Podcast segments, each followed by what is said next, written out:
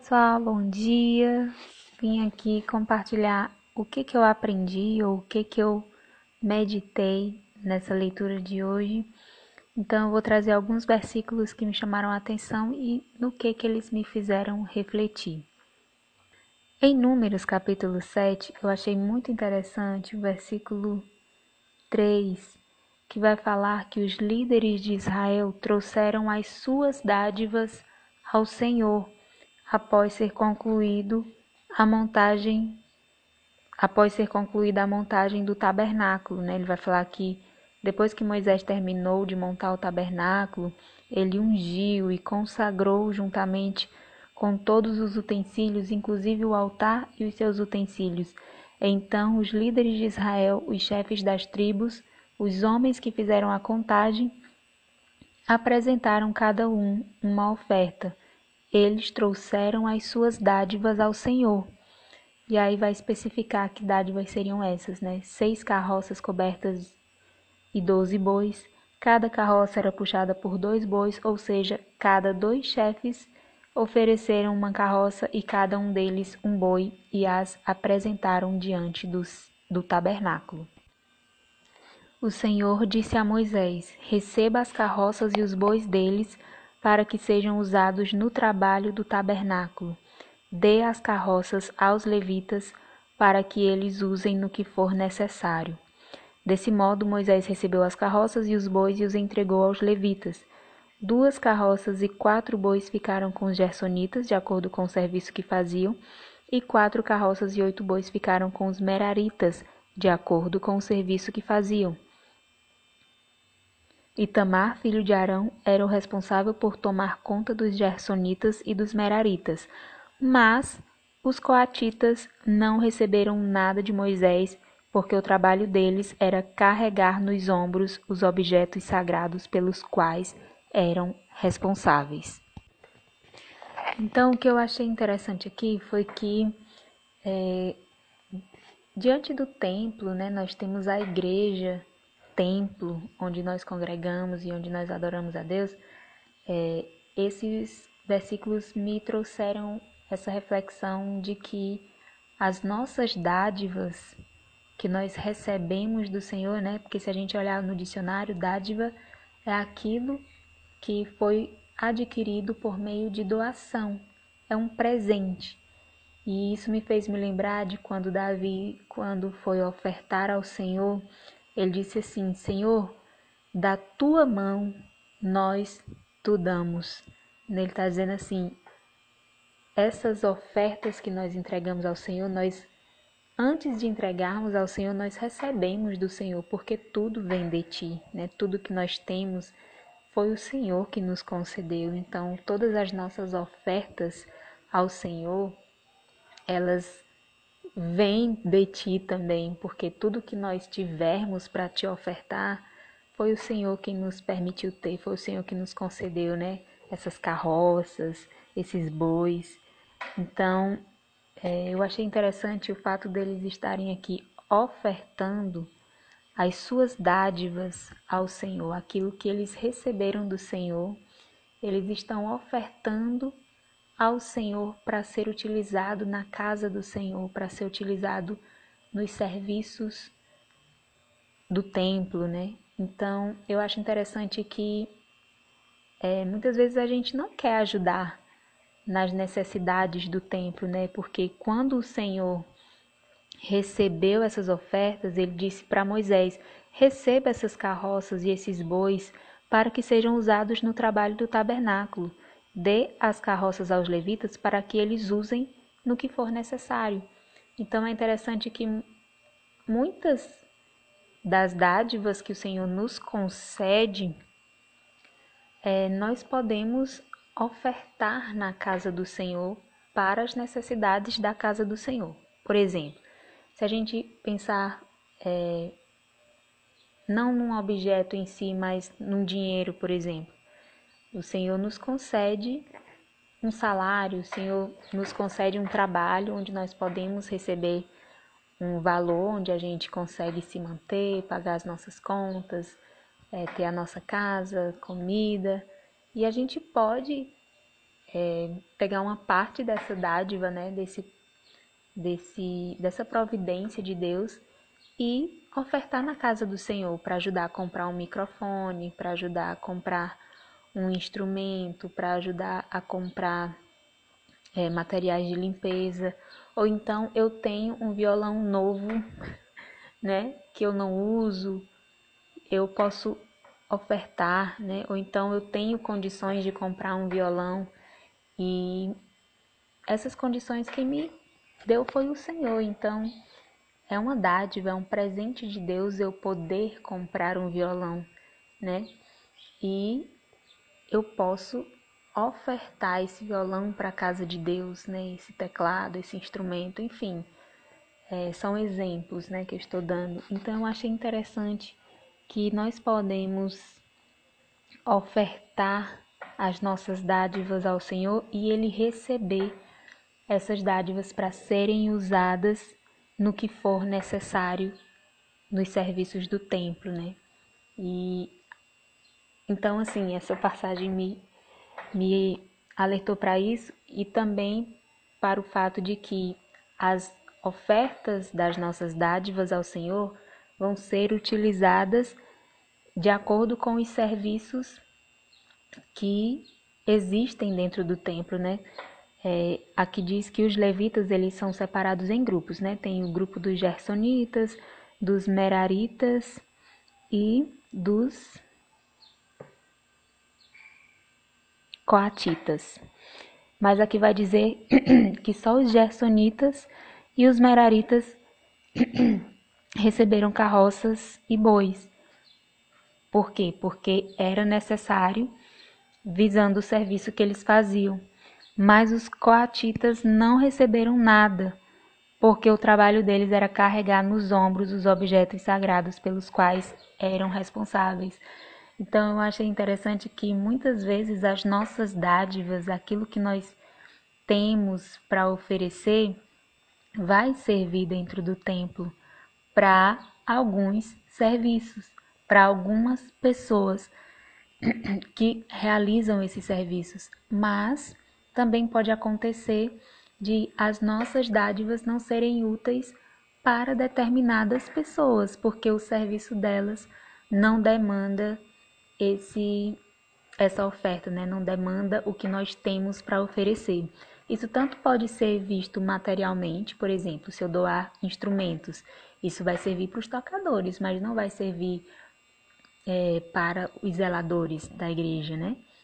Mas também é, os meus dons, porque dádivas podem ser também os meus dons, por exemplo, se eu tenho um dom de conhecimento, né, um dom de ter um conhecimento profundo na palavra, ou então tem um dom de aconselhamento, né, ser uma pessoa conselheira, uma pessoa que tem sabedoria para aconselhar. Às vezes as minhas experiências podem gerar em mim, através do Espírito Santo, né, é, sabedoria para uma determinada área, sabedoria, por exemplo, para aconselhar casais. Então, o meu dom, né, eu ofereço esse dom, por exemplo, num, num culto de, da família, né, por exemplo, um culto especial para buscarmos a Deus em relação à família. E esse conselho vai servir muito para os casais, para os adultos, mas não necessariamente vai servir para as crianças, né? Que naquele não é a fase delas, elas nem entendem muito bem, ou então não vai servir muito bem para adolescentes que estão também em outra fase, para jovens que estão em outra fase. Então, assim, as nossas dádivas também serviu para eu pensar nesse sentido, sabe? Que as nossas dádivas que a gente oferta ao Senhor, né? Devolve para o Senhor para ser útil na casa de Deus, para ser útil nos serviços da casa de Deus, às vezes não vai servir para todas as pessoas, né? Para todos os grupos que estão ali para usarem os dons que a gente oferece de uma forma útil para a obra de Deus, né? E tá tudo bem. Às vezes, algumas pessoas específicas vão é, ver utilidade naquilo que a gente tem para oferecer Outras pessoas não, porque não tem a ver com o serviço delas, não tem a ver com o que elas fazem, não tem muito a ver com o que elas receberam de Deus de ordem para fazer, sabe? Então essa reflexão serve também de encorajamento para a gente abrir o nosso coração e, e sermos mais generosos, mais doadores, entender que aquilo que nós temos são dádivas do Senhor que nós podemos ofertar as nossas dádivas para os serviços do templo, né? A gente pode ofertar, seja em dinheiro para ajudar a pagar, por exemplo, ar-condicionados, né? É, ventiladores, lousa para as salas de estudos, né? Da EBD, da escola bíblica. Então, nós podemos ofertar nossas dádivas, seja em dinheiro, seja em, em materiais já prontos, né? Instrumentos, é, materiais de limpeza, enfim, para ajudar no que é necessário ser feito na casa do Senhor. Outro versículo que eu achei interessante foi no capítulo 7, versículo 89, que diz assim: Sempre que Moisés entrava no tabernáculo para falar com o Senhor, ele ouvia a voz que falava com ele de cima da tampa da arca da aliança, entre os dois querubins. Era assim que o Senhor falava com Moisés. Então eu achei curioso, diferente, interessante de saber que a forma como Moisés ouvia o Senhor era uma voz audível que saía, né, que surgia ali em cima da arca da aliança, ali em cima da tampa, entre os dois querubins que ficavam nessa tampa. Então é interessante saber que a voz de Deus, né? Ela meio que saía de cima da tampa da arca da aliança e era dessa forma que Moisés falava com Deus e ouvia a voz de Deus. Outro versículo interessante já é no capítulo 8, versículo 4, em que eles vão falar sobre os candelabros, as lâmpadas. Diz assim no versículo 3: E assim fez Arão Colocou as lâmpadas de modo que estivessem voltadas para a frente do candelabro, como o Senhor havia ordenado a Moisés. Todo o candelabro foi feito de ouro batido, desde a base até os detalhes das flores, de acordo com o modelo que o Senhor tinha mostrado a Moisés. E aí eu achei interessante que um candelabro ele foi feito de acordo com o modelo que o Senhor tinha mostrado a Moisés. Deus falou: "Olha, Faça esse candelabro de ouro batido e ele vai ter detalhes das flores, de flores e essas flores vão ser assim, assim, assim. Então isso me fez pensar que cada detalhe de tudo que compõe a obra de Deus, né, seja dentro do templo físico, igreja, né, seja o templo nós, é, deve seguir o modelo que o próprio Deus estabelece, né? e Deus mostra qual é o seu modelo, né? A gente não tem nem a desculpa de dizer, mas eu não sei como é o modelo que Deus quer, os detalhes do templo, né? Como eu falei, seja o templo igreja, seja o templo nós, pessoas, né? Mas a Bíblia está dizendo que o modelo foi o Senhor quem mostrou a Moisés. Então Deus nos mostra qual é o modelo dos detalhes que vão compor o templo, né? É, Deus nos mostra os detalhes de comportamento que nós devemos ter, os detalhes relacionados, por exemplo, às palavras que nós podemos e devemos usar né, nas nossas conversas, os pensamentos que nós podemos ter. É, a Bíblia vai falar, né? Tudo que é puro, tudo que é justo, tudo que é digno de louvor, né? Que seja isso que a gente esteja pensando, né? Tudo que é de boa fama. Enfim, então Deus fala até a respeito de daquilo que a gente vai pensar, né? Deus tem um modelo para cada detalhe que compõe o templo. Então, o candelabro, Deus fez o modelo do candelabro, mostrou para Moisés e Moisés fez os candelabros segundo o modelo que o Senhor tinha mostrado. Isso é muito interessante. E a última parte foi que Deus separou os levitas para servirem a ele, né? Para substituírem os primeiros filhos do povo de Israel, né? Deus escolheu a, os levitas para serem dedicados à obra, né? Serem consagrados a Deus para servirem ao Senhor. E o que eu achei interessante foi o versículo 15, que vai depois de todo o processo de purificação, né? Deus fala como vai purificar. O versículo 5 diz assim: E o Senhor disse a Moisés: Separe os levitas do meio do povo de Israel e purifique-os. Proceda da seguinte maneira em relação à purificação. Aí ele fala, né, como é que vai ser? Joga água da purificação, depois tira os pelos do corpo, lava as roupas e tal. Então ele dá todos os detalhes de como é a, o processo de, de purificação. E aí o versículo 15 vai dizer: Depois disso, eles estarão prontos para ministrar no tabernáculo. Então, isso me impactou, porque depois de purificados, é que os levitas podem ministrar no templo. Então, não é de toda forma que você chega no templo para servir a Deus é, geralmente a gente chama, né, quem louva de levita, mas vamos considerar levitas como aqueles que servem a Deus no templo, que trabalham na obra do Senhor.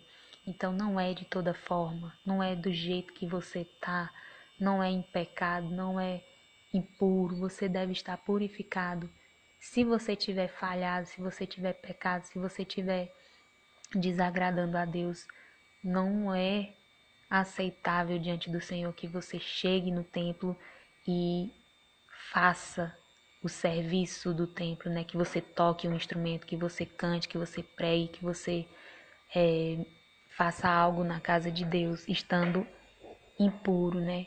Você precisa estar purificado e só depois de purificado é que os levitas, que os servos de Deus estarão prontos para ministrar, ministrar no templo, né? Então isso é muito sério, a gente precisa ter muito cuidado. O versículo 21 vai dizer que os levitas se purificaram e lavaram as suas roupas. 22. Depois disso, os levitas foram ao tabernáculo para ministrar e fizeram tudo como o Senhor havia ordenado a Moisés. Então, é, regra básica: vai ministrar, vai fazer a obra de Deus, né? Ministrar é o exercício da obra vai fazer algo, algum serviço para o Senhor, preocupe-se em purificar-se primeiro, né? Não podemos fazer nada para Deus estando impuros diante dele, estando em pecado, estando desagradáveis diante do Senhor ou estando fora da palavra, porque aqui está dizendo que os levitas fizeram tudo como o Senhor havia ordenado. Então, quem nos diz o que o Senhor requer de nós é a palavra de Deus. Então, é, fazer tudo que o Senhor ordena é estar em obediência de acordo com a palavra, vivendo a palavra, é, seguindo as orientações da palavra para nossas vidas. Então, a gente precisa ter essa noção de que nós não podemos ministrar, não podemos fazer a obra de Deus sem estarmos atendendo a esses requisitos. Quais requisitos? De estarmos fazendo tudo conforme o Senhor ordena, ou seja, estarmos de acordo com a palavra de Deus. Devemos estar purificados, ou seja, sem pecado e diante de Deus estarmos limpos, agradando o Senhor. E estarmos com as nossas vestes limpas, né? Aqui diz que os levitas se purificaram e lavaram as suas roupas. Então, estar de vestes limpas, está aprovado diante de Deus. E só depois de atendermos a esses requisitos, né, de estarmos purificados, com vestes limpas, agradando e obedecendo a Deus em tudo, é que nós podemos ministrar ao Senhor, ou seja, nós podemos fazer a obra do Senhor de forma que o Senhor aceite. Então, foram esses versículos dessa leitura de hoje em números que eu gostei muito e que me fez refletir a respeito de ofertas, a respeito de requisitos, pré-requisitos para podermos ministrar na casa de Deus, enfim, achei muito interessante, gostei demais. Bom, e a segunda parte para comentar um pouco sobre a leitura de Atos capítulo 11. Eu gostei muito dessa leitura, versículo 4 ao 9 chamou muito a minha atenção, diz assim: então Pedro contou a eles tudo o que tinha acontecido. Um dia em Jope, disse ele, enquanto eu estava orando, tive uma visão. Vi um enorme lençol baixado do céu pelas quatro pontas. Dentro do lençol havia todo tipo de animais quadrúpedes da terra, animais selvagens, répteis e aves do céu. E ouvi uma voz dizer: Levante-se, Pedro, mate e coma. Nunca, Senhor, foi a minha resposta, porque eu nunca comi nada impuro ou imundo segundo as nossas leis judaicas. Mas a voz do céu falou outra vez: Não chame de impuro o que Deus purificou. E aí eu aprendo o seguinte: Pedro diz: Enquanto eu estava orando, tive uma visão. Então, assim, já fica de, de base bíblica para você considerar a possibilidade de viver uma experiência desse tipo, né? De você estar em oração ali, falando com Deus e ter uma receber uma visão, né? Você ver alguma imagem, Deus falar com você através de uma visão, né? Deus te mostrar uma visão que vai ser importante para você aprender algo do céu, né? Você aprender algo da parte de Deus. Então, a primeira lição dessa leitura foi que, enquanto nós oramos, nós podemos viver essa experiência sobrenatural de recebermos uma visão do céu, né? Uma visão que Deus está nos mostrando para nos ensinar algo. Então, é possível termos visões enquanto nós oramos. Ponto.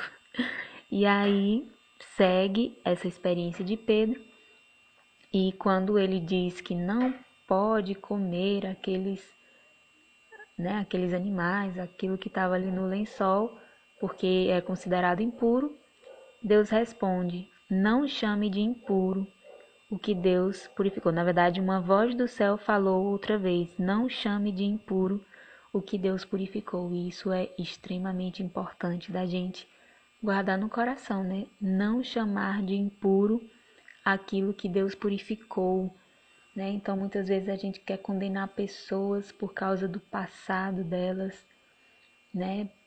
Às vezes foram pessoas extremamente arrogantes, pessoas que cometeram crimes, né? Roubaram, ou eram muito mentirosas, mau caráter, né? não conheciam a Cristo e após conhecerem a Deus, viverem o um verdadeiro arrependimento, terem uma vida transformada, a gente ainda fica com o pé atrás e a gente quer é, classificar né, aquela pessoa né, segundo o que a gente conheceu no passado né? Quer dizer que é uma pessoa impura, que não não não é uma boa pessoa, sei lá.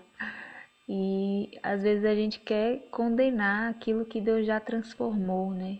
A gente quer considerar impuro quem Deus já purificou, né? Deus já mudou o coração. Deus faz isso, gente. Então, Deus mudou a história daquela pessoa, Deus transformou o caráter, que é uma das maiores riquezas do Evangelho, um dos maiores, assim, na minha opinião, é uma das maiores maravilhas que a gente pode viver por causa do Evangelho, que é essa transformação de caráter mesmo. A gente pode ter sido a pior pessoa do mundo, com os pensamentos mais impuros e maldosos e enganadores, e o Evangelho ele tem esse poder real de transformar a nossa vida, a nossa mente. A própria palavra vai falar em Romanos 12, né, sobre a renovação da nossa mente.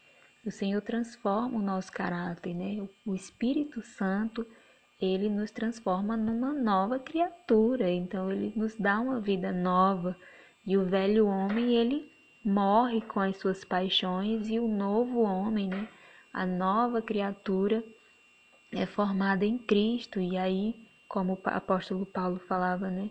É, não vivo mais eu, mas agora Cristo vive em mim. Então é o caráter de Cristo em mim, não mais o meu velho homem, não mais o meu eu, mas é o caráter de Cristo em mim que agora se manifesta. Então, às vezes a gente quer considerar impuro, né? Às vezes alguém muito mau caráter se converteu, Deus transforma a vida e a gente quer considerar, considerar ele impuro para estar no altar, por exemplo. Ai, não acredito, fulano vai pregar, meu Deus. Se soubessem quem ele foi, o que, que ele já fez. E aí Deus fala através da sua palavra, né? Não chame de impuro o que Deus purificou. Então é extremamente profunda essa mensagem. Eu acredito que pode haver outras aplicações também, mas no meu coração nesse momento é, estou refletindo nesse sentido. E é interessante que outra coisa que eu aprendo aqui nessa passagem e que eu já vivi é o fato de nós sonharmos e acontecer, né? Porque ele fala que ele estava orando e teve essa visão, né? E às vezes já aconteceu comigo de eu estar dormindo e eu ter um sonho e no sonho acontecia algo e quando eu acordava esse algo estava acontecendo, né? Interessantíssimo, né? Eu sonhava que algo estava acontecendo no sonho, sei lá, por exemplo, né, que eu encontrava uma determinada pessoa e essa pessoa falava comigo sobre um determinado assunto. E quando eu acordava, é, minutos depois, eu encontrava essa pessoa e essa pessoa falava exatamente sobre o assunto que ela falava comigo no sonho. Então, achei interessante que da mesma forma, Pedro em oração estava teve uma visão e logo em seguida aconteceu algo que tem muito a ver com a visão que ele teve, né? Ele precisou dessa visão como um, um aviso, um ensinamento, uma preparação para o que viria depois, né? Porque ele recebeu é, visita de três homens que foram enviados de Cesareia e ele sentiu o Espírito Santo, né, testificar no seu coração de que ele não precisava se preocupar e que ele poderia seguir esses homens, né? e irem até a casa de quem mandou esses mensageiros. E aí o interessante é que quando ele chegou na casa desse, desse, dessa pessoa, essa pessoa disse que um anjo tinha aparecido em sua casa e tinha dito: Mande buscar Simão em Jope. Ele também é chamado Pedro. Ele dirá como você e toda a sua família podem ser salvos. E aí eu fiquei pensando, olha que legal, eu fiquei pensando assim, por que, que gente, o anjo apareceu para esse homem? Por que, que ele simplesmente não falou, né? Creia no Senhor Jesus e será salvo tu e tua casa. Mas interessante que os anjos são extremamente obedientes, né? Essa missão de evangelizar e de pregar Jesus e a salvação foi dada a nós, seres humanos. Então, talvez seja por isso, não sei se foi por isso, né? Mas talvez seja por isso que o anjo, ao invés de diretamente dizer é, como nós podemos ser salvos, ele simplesmente indicou alguém, um servo de Deus fiel, para que esse servo fosse procurado, que esse servo daria a resposta certa. Né? Então, achei muito interessante que o anjo ele não evangelizou naquele momento, né? O anjo não falou sobre Cristo, sobre a salvação, sobre aceitar a Cristo como Senhor e Salvador para ser salvo, né? O anjo simplesmente recomendou que ele buscasse um servo de Deus humano, porque o servo de Deus humano é quem pode dar essa resposta, né? É quem pode evangelizar. Achei interessantíssimo. E outro ponto é que pessoas que ainda não conheciam Jesus, não declararam Jesus como Senhor e Salvador, mesmo que no seu coração já estivessem inclinados a isso, eles têm experiências com Deus, né? Experiências com o céu, né? Que foi o que exatamente o que aconteceu aqui. O anjo apareceu para essa pessoa que estava com sede de salvação, mas ainda não tinham declarado Jesus como seu Senhor e Salvador, né? É, isso só aconteceu depois que Pedro chegou. Então, isso é muito interessante também, né? É, experiências com Deus, experiências com os céus, né? Não acontecem apenas depois que declaramos Jesus o Senhor das nossas vidas, né? Muitas vezes nós podemos ter é, a honra de recebermos visitas celestiais, é, mesmo que nós já estejamos com o coração inclinado para a salvação, mas ainda não tenhamos realmente confessado Jesus, né? E outro ponto interessante é que vai dizer no versículo 15, Pedro falando a esse homem, ele diz: Pois bem, quando comecei a falar, porém, o Espírito Santo desceu sobre eles, tal como desceu sobre nós no princípio. Então lembrei das palavras do Senhor, quando ele disse: João batizava com água, mas vocês serão batizados com o Espírito Santo. E já que Deus deu a estes não-judeus o mesmo dom que concedeu a nós quando cremos no Senhor Jesus Cristo, quem era eu para discutir com Deus? Quando os outros ouviram isso, ficaram sem o que dizer e começaram a louvar a Deus. Essa parte é maravilhosa. Eu achei incrível porque assim que esses não-judeus aceitaram a Cristo, né, reconheceram o Senhor Jesus como o Salvador de suas vidas, como o Senhor de suas vidas, eles receberam o Espírito Santo, né? e vai dizer que assim como o Espírito Santo desceu sobre Pedro e os demais discípulos, também desceu sobre eles, né? Então, é maravilhoso pensar no quanto no quão poderoso foi esse encontro desses não judeus com Cristo, assim, porque eles tiveram a visitação de um anjo, receberam Jesus, né, através da pregação de Pedro, e imediatamente foram batizados no Espírito Santo, né? Porque Pedro faz questão de falar, né, sobre os batismos, né? Ele vai falar: João batizava com água, mas ao recebermos Cristo seremos batizados com o Espírito Santo. Então, achei interessantíssimo o quão sobrenatural foi toda essa experiência, né? Porque começou lá na visão de Pedro, enquanto ele orava. Enquanto isso, um anjo visitava alguém em outro lugar, já preparando o terreno para que os não-judeus fossem alcançados pelo evangelho também, através da vida de Pedro e também recebessem o batismo com o Espírito Santo, né? Dons do Espírito Santo. E o melhor é Pedro falar, né? Já que Deus deu a estes não-judeus o mesmo dom que concedeu a nós quando cremos no Senhor Jesus Cristo, quem era eu para discutir com Deus? Então é mais ou menos o que aconteceu no, na visão dos animais impuros, em que Deus mandou ele comer e ele disse que não, e Deus respondia: Não chame de impuro que Deus purificou, né? Então, da mesma forma, existia ainda preconceito a respeito dos não-judeus, né, dos incircuncisos, né? Jesus veio para os judeus, então, é, naquele momento Deus estava quebrando toda barreira a respeito do alcance do evangelho. Então ele estava dizendo assim, olha, não trate como impuro quem eu purifiquei. Então, os não-judeus estão recebendo do meu espírito, eu estou concedendo do meu espírito a eles. A minha salvação os alcança também. Então, é somente o próprio Deus mostrando isso claramente para Pedro é, seria algo incontestável. Então, próprio Pedro vai dizer assim: quem sou eu para discutir com Deus se ele decidiu aceitar essas pessoas? Se ele decidiu derramar o Espírito Santo sobre a vida dele, quem sou eu para dizer que ele é um não judeu e que não, ele não merece, não, que ele não não é apto a receber o Espírito de Deus porque ele não é judeu.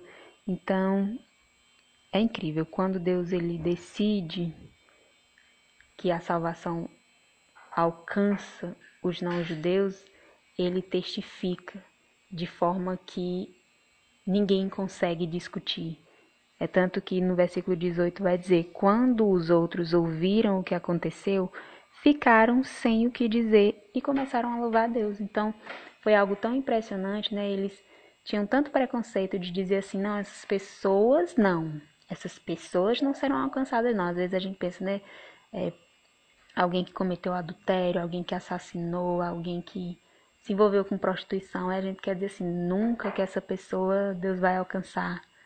E aí Deus alcança essas vidas e Deus alcança de uma forma tão poderosa que a gente não tem como dizer que Deus não alcançou, né?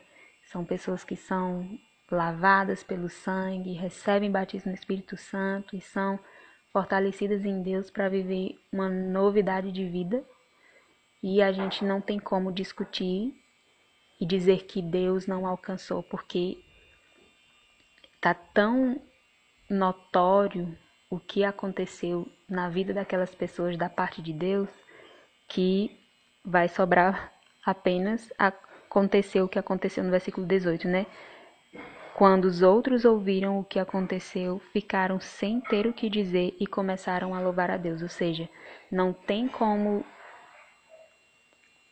contestar, não tem como querer negar o alcance de Deus na vida daquelas, daquelas pessoas e ainda vão louvar a Deus, né? ainda vão ter que dizer: Nossa, Deus é Deus, Deus faz, só Deus mesmo para ter feito isso. Então, Deus ainda é glorificado na vida daqueles que a gente achava que nunca seriam alcançados pelo Evangelho ou que nunca receberiam é, o Espírito Santo de forma tão poderosa, assim, porque a gente acha que o Espírito Santo é, ele é exclusivo nosso, né? Ele não alcança quem ele quer ou então quem a gente não quer, né? Porque às vezes o preconceito está em nós, a gente acha que aquela pessoa não pode receber o amor de Deus e, e a graça de Deus.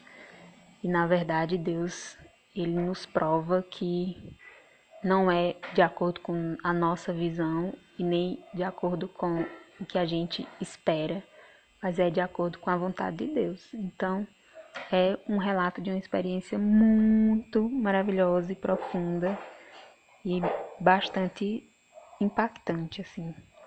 Foi o que mais me impactou nessa manhã. E é isso.